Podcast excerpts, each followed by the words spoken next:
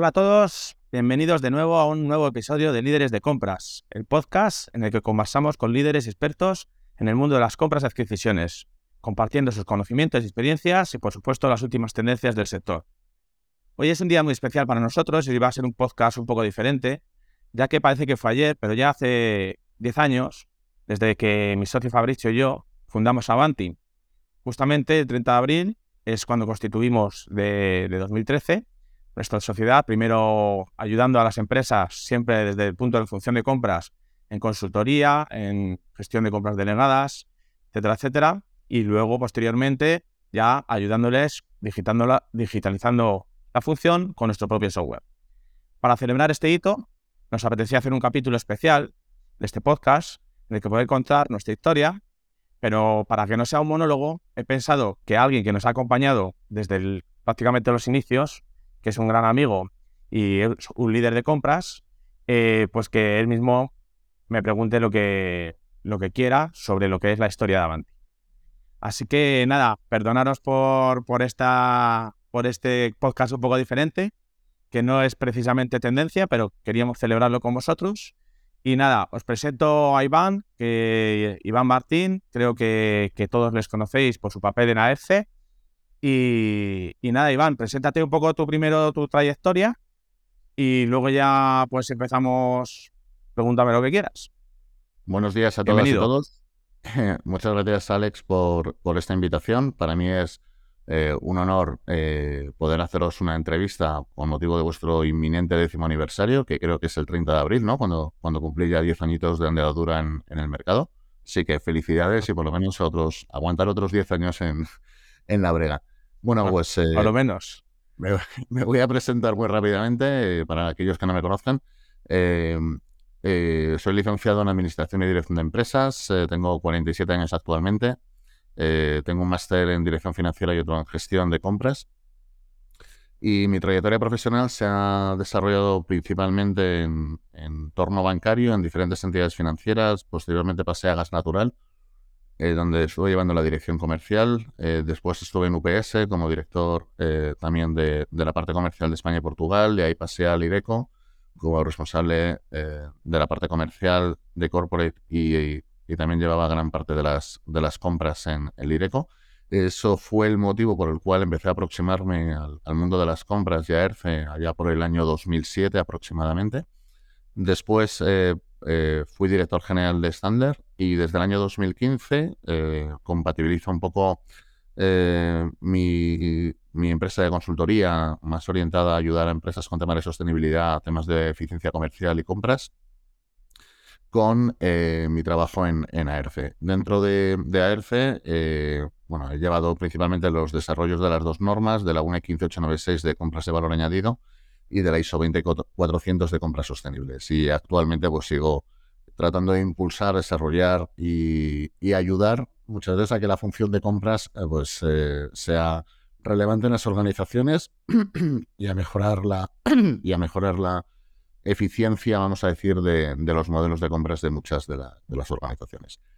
Así que por mi parte, nada más, el protagonista eres tú y cuando, cuando quieras empezamos con la entrevista por lo menos decir que de todo lo que has dicho, que al final tenemos el mismo objetivo, que es ayudar a las empresas, a ayudar, la palabra importante, a mejorar, a optimizar lo que es la función de compras.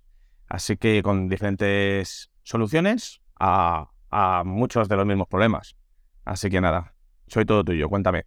Nada, compartimos 100% el objetivo. Además, piensa que eh, un poco el objetivo de este podcast está muy alineado con los objetivos estratégicos, por ejemplo, que, que impulsamos también desde ERCE que entre otras cosas también es el hecho de, compartir experiencias y, fomentar también el networking y la, vamos a decir, eh, la colaboración entre diferentes profesionales de diferentes eh, organizaciones.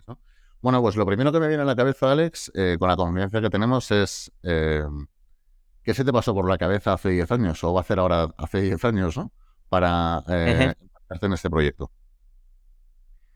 Bueno, pues al final Em, como todas las aventuras importantes ¿no? de la vida en España, surgen en, un bar, ¿no? Al final conocí a, que fue muy socio durante, durante muchos años.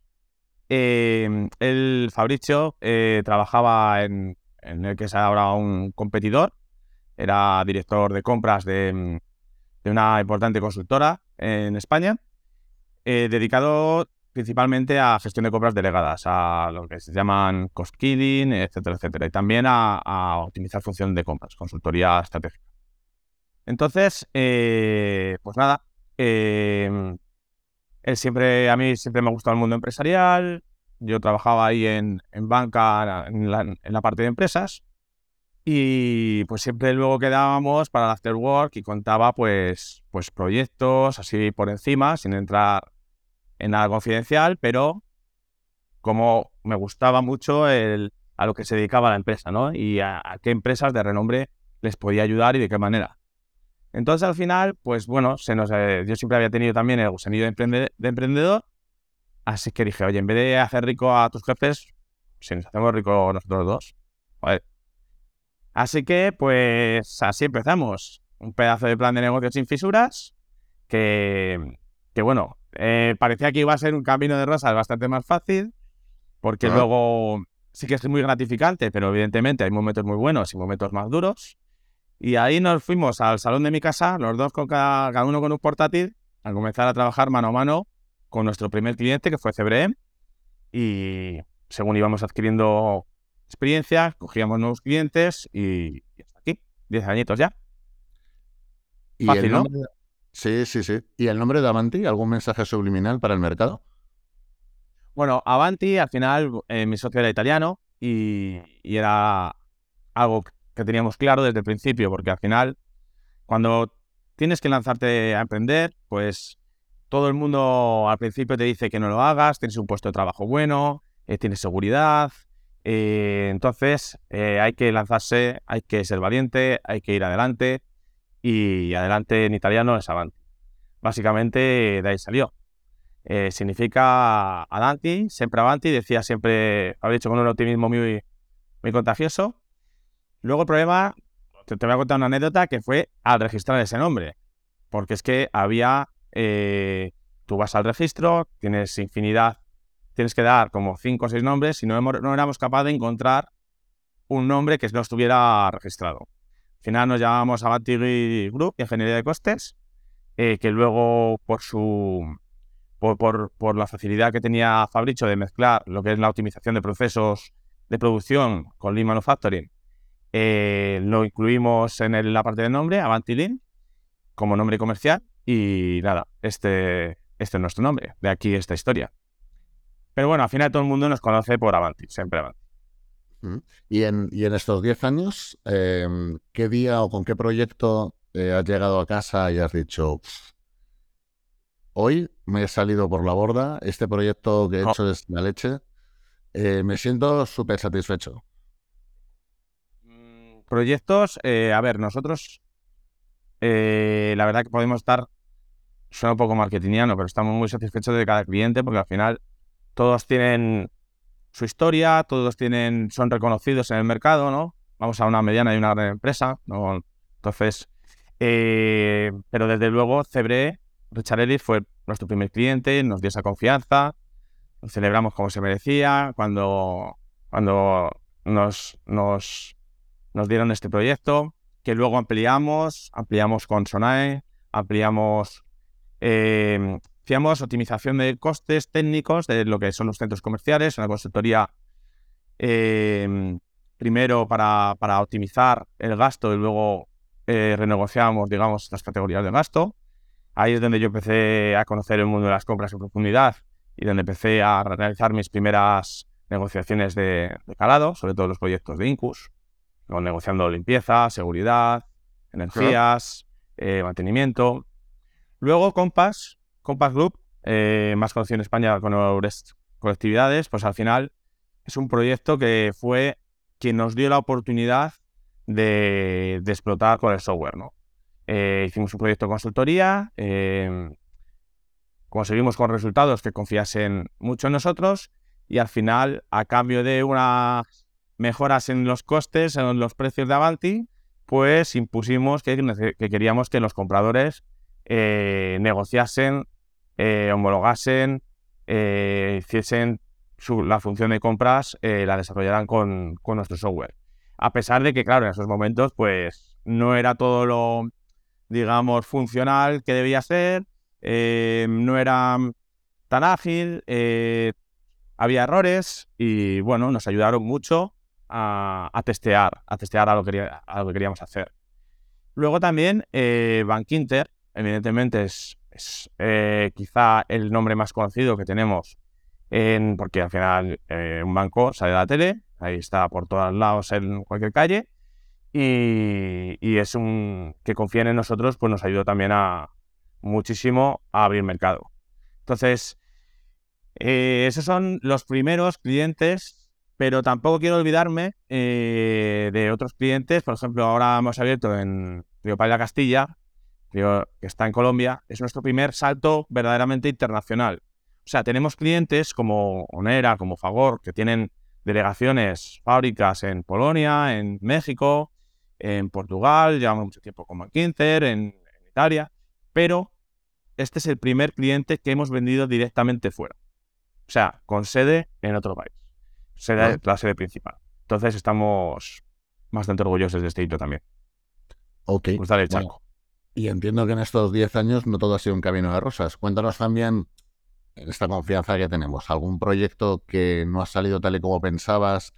Y cuéntanos también cómo ha salido del atolladero, ¿no? Una vez que te a veces te embarcas en proyectos que ya sabes que, se van complicando según van evolucionando. A ver, como te he dicho antes, hay que ser muy valiente para, para emprender. Bueno, depende también la carga que tengas. Si tienes una hipoteca, tienes hijos. Nosotros éramos los dos ese momento solteros y, sin deudas, entonces no era tan difícil hacerlo. Eh, además, con familia que nos apoyaba. Eh, pero sí que es cierto que, luego hemos tenido momentos difíciles, ¿no? Eh, tuvimos una gran aseguradora. No todos los clientes son, son para todas las empresas, ni todas las empresas, o sea, ni Avanti es para todos los clientes, posiblemente. Mucha burocracia, una forma de trabajar para nosotros muy lenta, eh, no salió bien y al final tuvimos que ser valientes y, y pararnos, sentarnos y decir, oye, tenemos que cancelar esto porque no, no vamos a conseguirlo. Eso fue el primer gran fracaso que tuvimos. Eh, y, pero nos ha servido mucho para aprender, para, para entender que tienen que venir los procesos antes de la digitalización, que si el, el equipo técnico, el equipo que nos proponen para, para, para desarrollar cualquier tipo de proyecto en el cliente no está realmente implicado con nosotros, no podemos hacerlo. Eh, pues bueno, aprendimos mucho, aprendimos mucho de este proyecto. Luego, eh, evidentemente, Fabricio enfermó, como sabes, eh, tuvo un cáncer. eso, pues, primero, a mí, yo me vi superado anímicamente, veía que se iba em, pues el alma mater de la empresa, ¿no? Eh, nuestro campeador. Y, tuvimos que adaptarnos primero durante su enfermedad y ya pues cuando falleció pues, pues hemos tenido que adaptarnos mucho. Entonces, a pesar de que sea una desgracia, también ahí entendimos que teníamos que diferenciarnos, que teníamos que ser nosotros mismos, que buscar nuestro mismo eh, camino, no mirarnos en los grandes playas del mercado sino, y no ser una copia barata, sino buscar nuestro propio océano azul, donde ofrecer proyectos de valor a nuestros clientes. Y porque al principio sí que empezamos un poco más ligados también por esta influencia de, de Fabri a, la empresa de, la que venía. Y ahora pues nos hemos diferenciado bastante, cosa que creo que, que es el éxito de Avanti. Así que hay problemas, pero de los problemas hay que aprender, es lo que se llama la resiliencia, que es uno de los valores que tenemos marcados a fuego con, en, nuestro, en nuestra cultura de empresa y en nuestros valores. Ok. Analizando un poco más vuestra solución, eh, Alex, em, cuando, ¿cómo, empezaste con el tema del Source to Pay y cuál fue un poco la evolución del, proyecto? Pues mira, em, como, te, como te decía, como te contaba antes, eh, al principio empezamos trabajando para nosotros, ¿no? O sea, nuestra intención al crear Avanti siempre ha sido el mismo, ayudar a la comunidad de compradores. Ese es nuestro propósito y en eso estamos. Nosotros eh, o sea, perdón, comenzamos utilizando la herramienta de competidor. En esos momentos, hace 10 años, las, eh, los que ya llevaban 10, 15 años en el mercado tenían unas herramientas que a mí me parecían que para el coste que tenían, que era bastante alto, por cierto, y no era accesible para todas las empresas, para realmente lo que ofrecía para el usuario. Entonces, eh, para mí, eh, sí que es cierto que estas herramientas aportaban un gran valor a las empresas porque te permitían en, aquellos momentos tener esa trazabilidad, esa transparencia, ese control, pero al final, cuando yo la utilizaba, la veía que era muy poco amigable, eh, no estaban en la nube, no eran sencillas para el usuario. O sea, yo había veces que, tenía que preguntar una y otra vez que, cuál era el siguiente paso, porque en cuanto pasaban cuatro días y no lo hacía, se me, no, era intuitivo, ¿no? Entonces, eh, las, empezado, era el momento en el que la digitalización empezó a coger ya un ritmo importante y eh, pues con, con, nuevas tecnologías se hacía muchas cosas en poco tiempo. Y entonces ahí vimos el paso al hueco, nosotros que somos buenos delanteros, y con los beneficios que conseguíamos los reinvertimos todo en, digitalizar la empresa. Entonces, al final, nosotros eh, queríamos ser esta herramienta de compras con un nivel corporativo, con un alto nivel de calidad, pero que realmente facilitara la vida ya a esos directivos de compras, pero también al usuario comprador y también al proveedor, que al final son los que más van a utilizar la herramienta, ¿no? Y, Pero sin perder esas cosas buenas de nivel corporativo, como te digo. Entonces, lo que hemos buscado es una herramienta muy adaptada a las necesidades. Hemos hecho mucho testeo, hemos consultado a muchos clientes, a muchos potenciales clientes. Hemos querido democratizar también para empresas no tan grandes eh, nuestras soluciones, ¿vale? Y adaptarnos a lo que necesita, porque al final la función de compras está evolucionando constantemente y nosotros somos promotores de ello.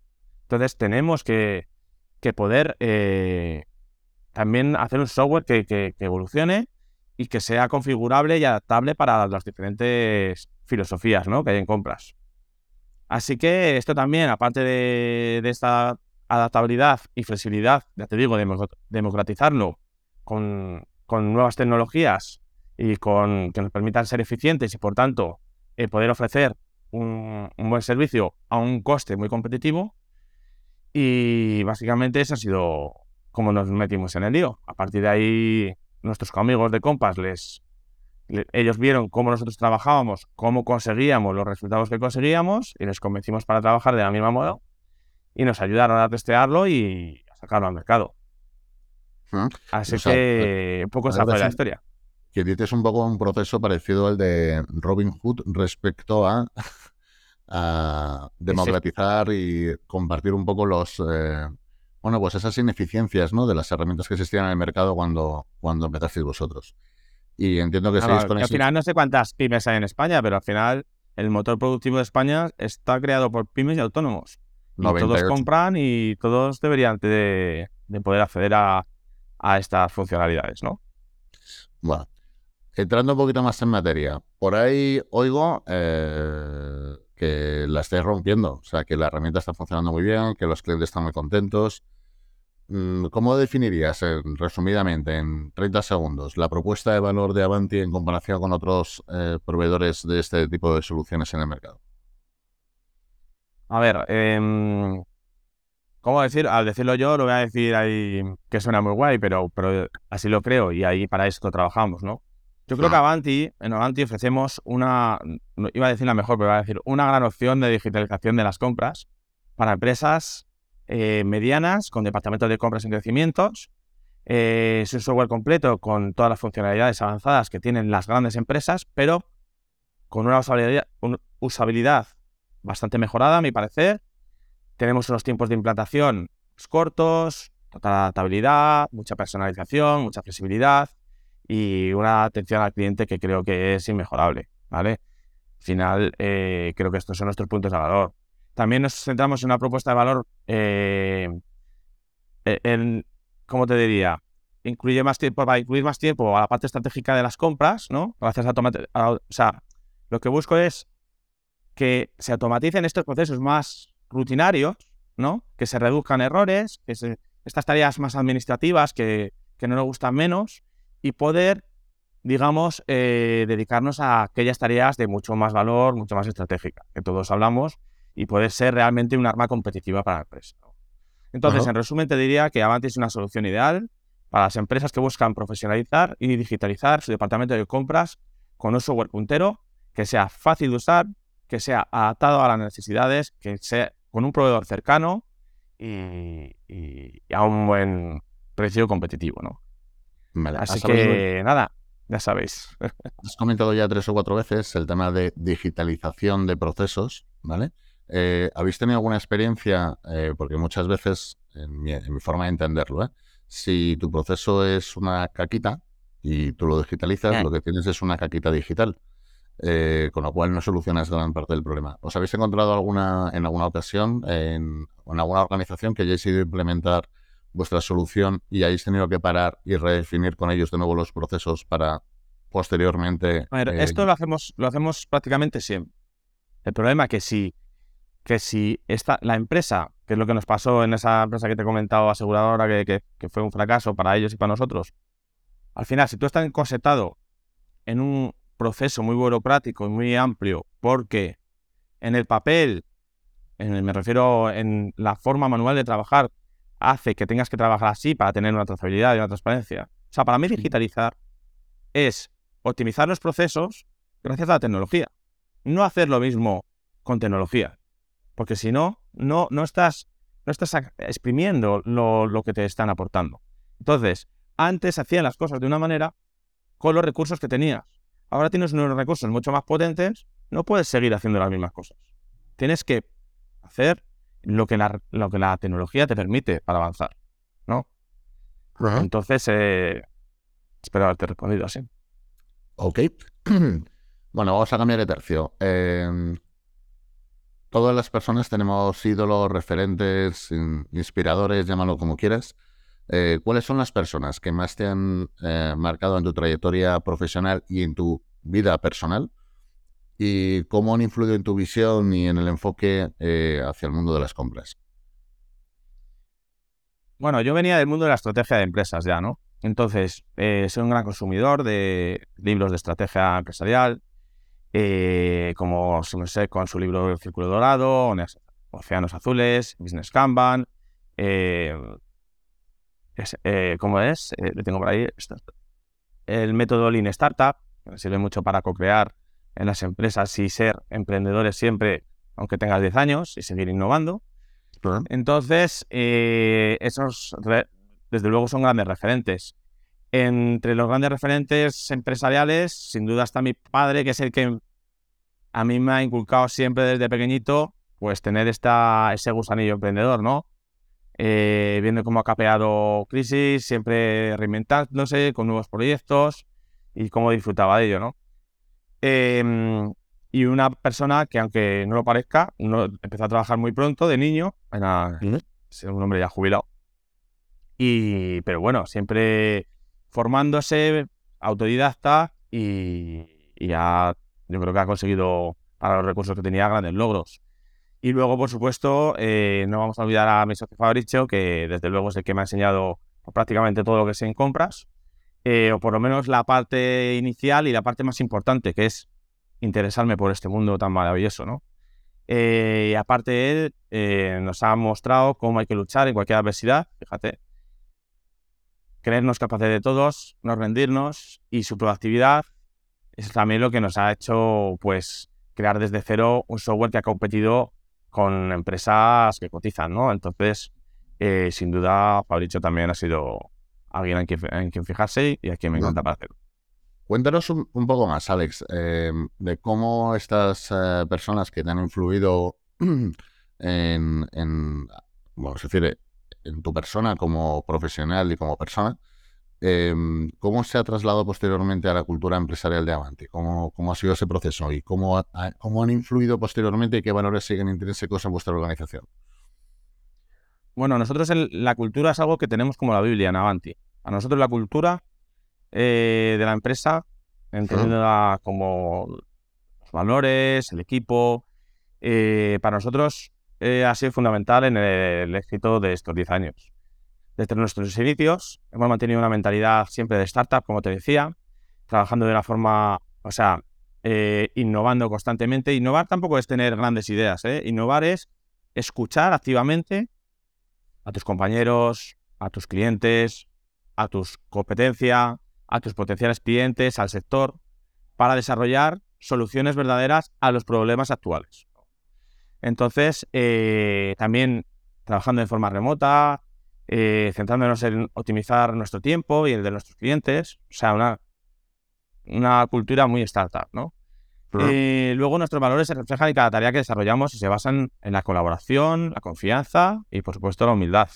Trabajar con, grandes clientes. Eh, trabajamos, como sabes, en compras para muchos clientes internos y te tienes que ganar esa confianza desde la humildad, ¿no?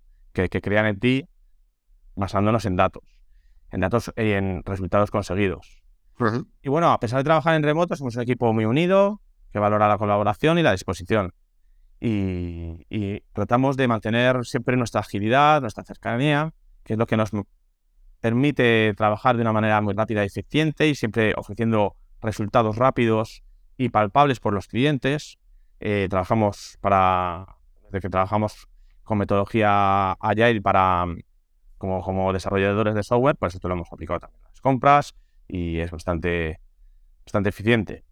Y bueno, nos, nos orgullece también ser muy resilientes, ¿no? Eh, con estos, estas problemáticas que nos vamos encontrando, estas dificultades que vamos convirtiendo al final en, en oportunidades. O sea, siempre va a haber problemas pero con, con, un cliente, pero cómo lo resuelves es lo que te va a hacer que, que, que, ese cliente confíe en ti de verdad. Un poquito, en definitiva, eso.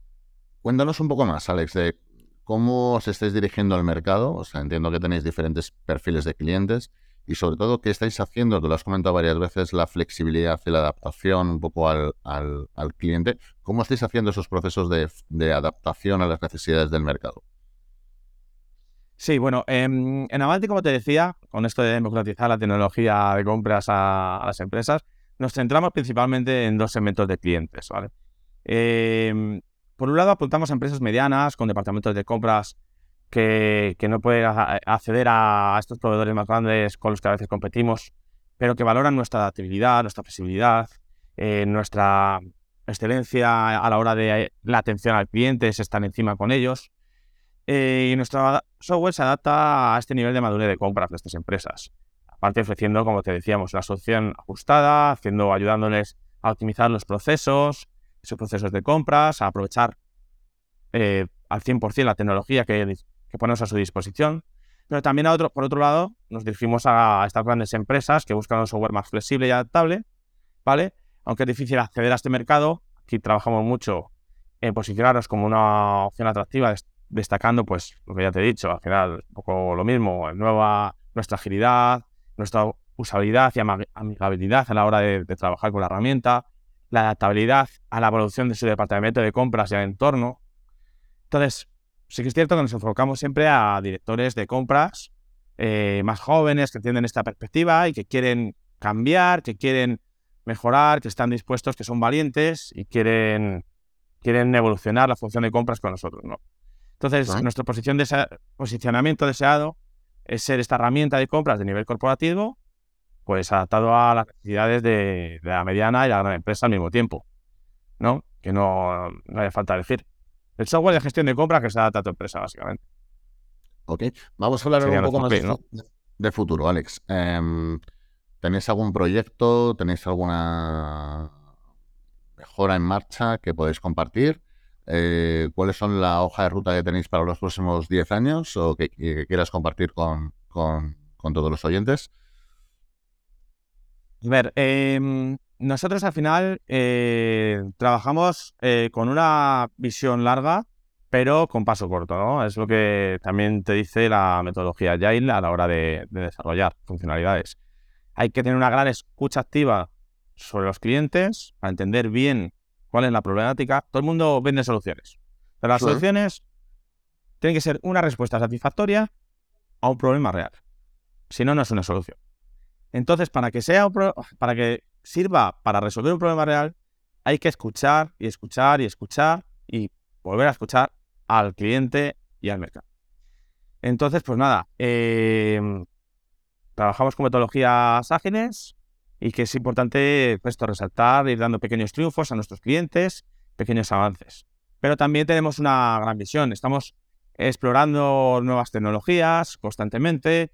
Eh, pues fíjate, ahora está todo el mundo revuelto con el tema de, la inteligencia artificial. Eh, nosotros ya tenemos cuadros de mando con Business Intelligence, que esto ya era la repera, y ahora ha explotado la inteligencia artificial y ya estamos estudiando cómo implantarla en nuestro software, pero con mucho cuidado porque ya están eh, poniendo también el, el grito en el cielo de que tengamos precaución, de con qué proveedores vamos, de cómo van a tratar los datos de nuestros clientes. Al final son datos eh, confidenciales, son datos que, no podemos poner a disposición de terceros así como así. Entonces estamos buscando hacer muchas cosas.